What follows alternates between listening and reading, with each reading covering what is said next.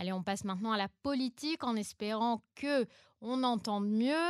Euh, beaucoup de nouvelles importantes, je vous le disais, se sont accumulées ces derniers jours. Vendredi dernier, juste avant Shabbat, le gouvernement a voté le passage du budget pour les années 2023 à 2024.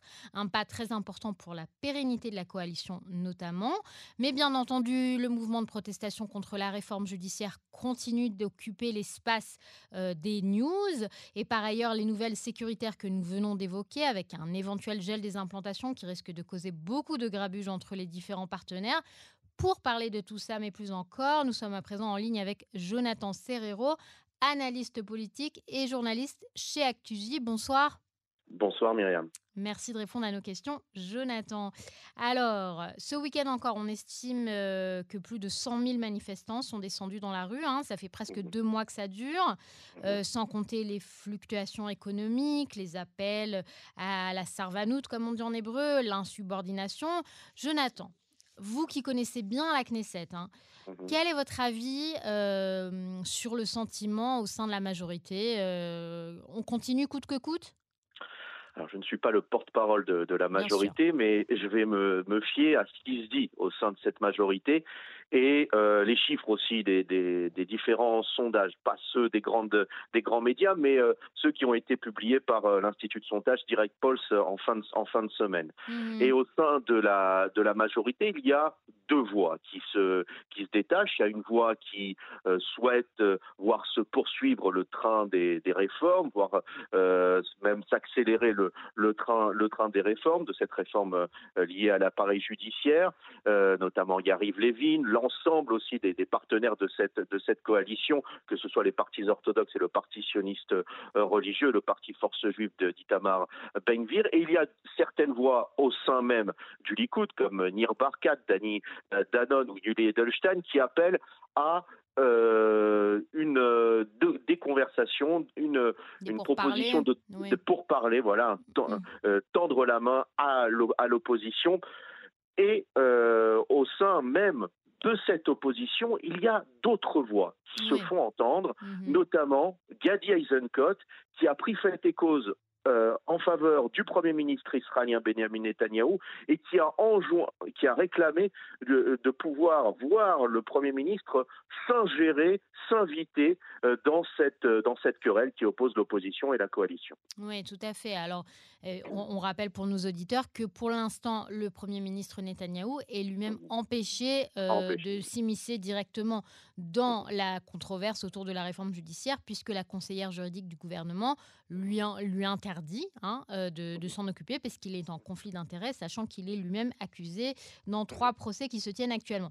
Alors, euh, du côté de l'opposition, justement, vous citiez Eisenkot, mais il y a, Jonathan, d'autres politiciens, des chefs de parti notamment, tels que Merav Mikhaili, mais aussi Yair Lapid, hein, euh, qui, ne, qui donnent, eux, l'impression de finalement n'avoir pas très envie de prêter main forte à ces pourparlers, peut-être parce qu'ils considèrent qu'aller jusqu'au bout leur sera bénéfique, politiquement parlant eh notamment. Euh, et du côté de la coalition, on a aussi l'impression que personne n'a envie de se rendre, hein, entre guillemets, en premier. Donc, mmh. mais les conséquences de tout ça pourraient être catastrophiques, on le sait, hein, puisque si la réforme passe et que la Haute Cour de justice la déclare anticonstitutionnelle, on va être dans une situation extrêmement compliquée en Israël. Il n'y aurait pas, selon vous, un politicien, à part Azainkot, justement, pour relever le, défi posé par Azainkot, qui va euh, prendre ses responsabilités pour calmer le jeu enfin? Déjà dire que l'ensemble des, des, euh, représentants politiques de, l'opposition parlent à un électorat. Et on a vu cet électorat descendre euh, dans la rue, exprimer euh, sa, son opposition farouche à la réforme et à Benjamin Netanyahu en des termes très critiquables. Mhm. Donc, Yair Lapid adopte une, une position, je dirais, jusqu'au boutiste dans, cette, dans, dans, ce dossier, Merav Mikhaeli aussi, et il y a Benny Gantz, puisqu'au sein même du camp de centre droit, il y a des défenseurs de, des personnalités, des électeurs qui souhaitent voir, réformer le système judiciaire israélien. Et au sein même de ce parti, du parti Union, nationale, il y a sûrement certaines personnalités hors Benny Gantz, puisque Benny Gantz a, pris aussi fait et cause contre la réforme judiciaire.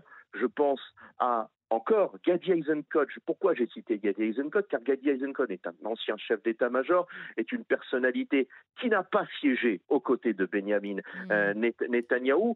Euh, Gadi Eisenkot entretient de bonnes relations aussi avec, avec Benjamin Netanyahou et Gadi Eisenkot pourrait euh, bénéficier politiquement de voir associer son nom à une future réforme du système judiciaire au sein de cet électorat de, centre droit. D'ailleurs, les, chiffres, le, prouvent, dans la dernière enquête euh, publiée par Direct Pulse, puisque euh, des électeurs, certains, un grand nombre d'électeurs euh, de, centre droit se disent prêts à soutenir cette, réforme contre des discussions entre la coalition et l'opposition. Mmh, alors, on passe à autre chose, hein. bien entendu. Les nouvelles de ce soir concerne un gel éventuel des constructions dans les implantations de 4 mmh. mois, de 6 mois.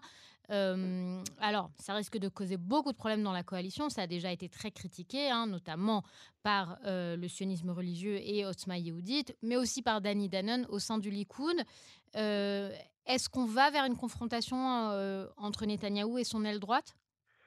Sur ces sujets liés à ce qui se déroule dans les territoires israéliens, euh, il y a toujours, il y aura toujours des, oppositions au sein même de, la coalition, car certains, certains, représentants au sein du Likoud, euh, notamment Yoav Ganan, le ministre de, la Défense, euh, s'opposent à voir pulluler sur le territoire de Judée-Samarie les, avant, les avant-postes illégaux. Mhm. Concernant le gel des constructions, nous sommes dans un scénario que l'on a déjà vu déjà mille fois avec euh, euh, un département d'État américain qui condamne la politique de construction israélienne dans les, dans les territoires. Ça me rappelle s'est passé lors de la première mandature euh, de Benjamin Netanyahu dans les années 90 avec une pression américaine, une pression des médias, des médias israéliens et une pression de, de, de la gauche israélienne. Donc je pense que Benjamin Netanyahu va essayer de ménager la chèvre et le chou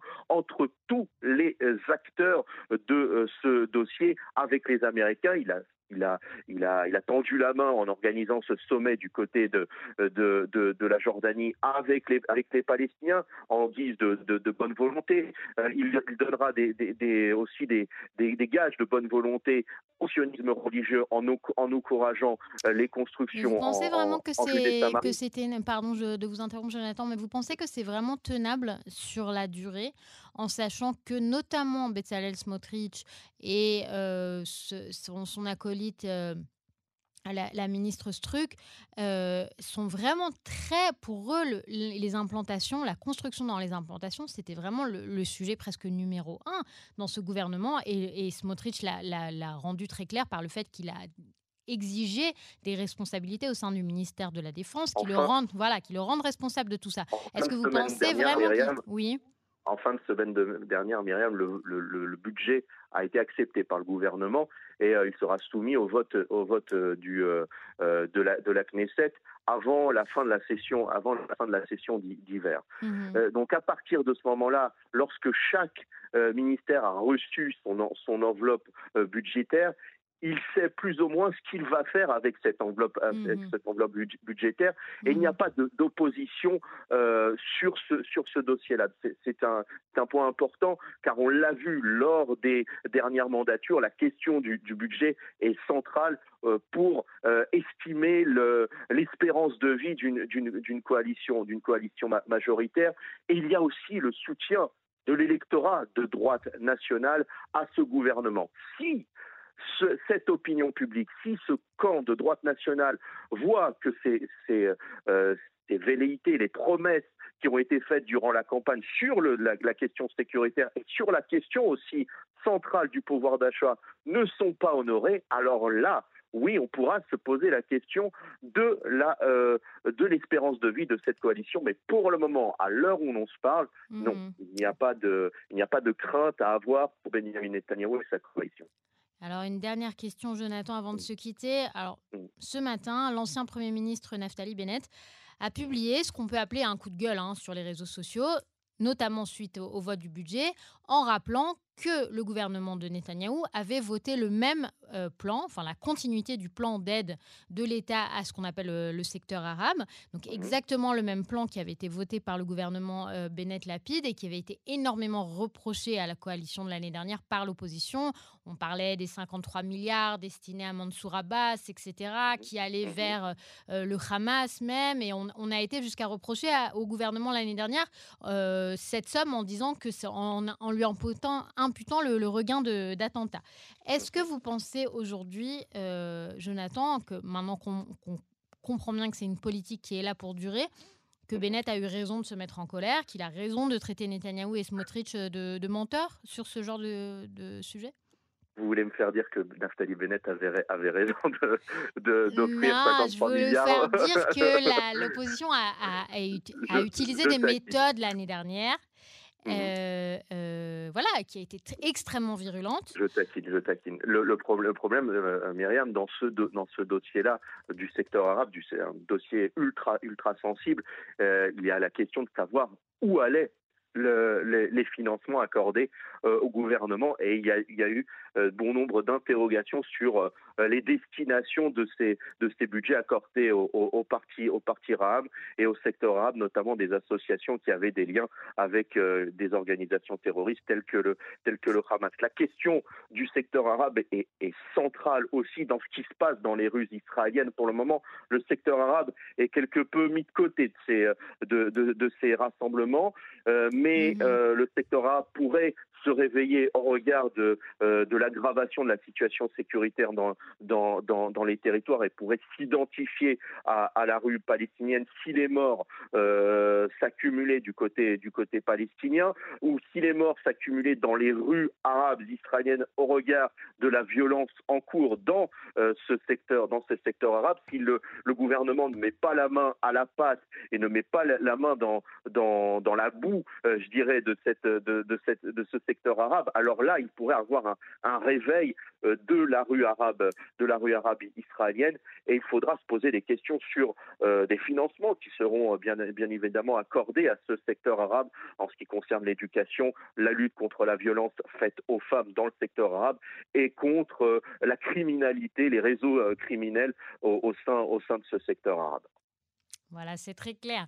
Merci beaucoup, Jonathan Serrero. Je rappelle que vous êtes analyste politique et depuis peu journaliste chez ActuJ. Félicitations.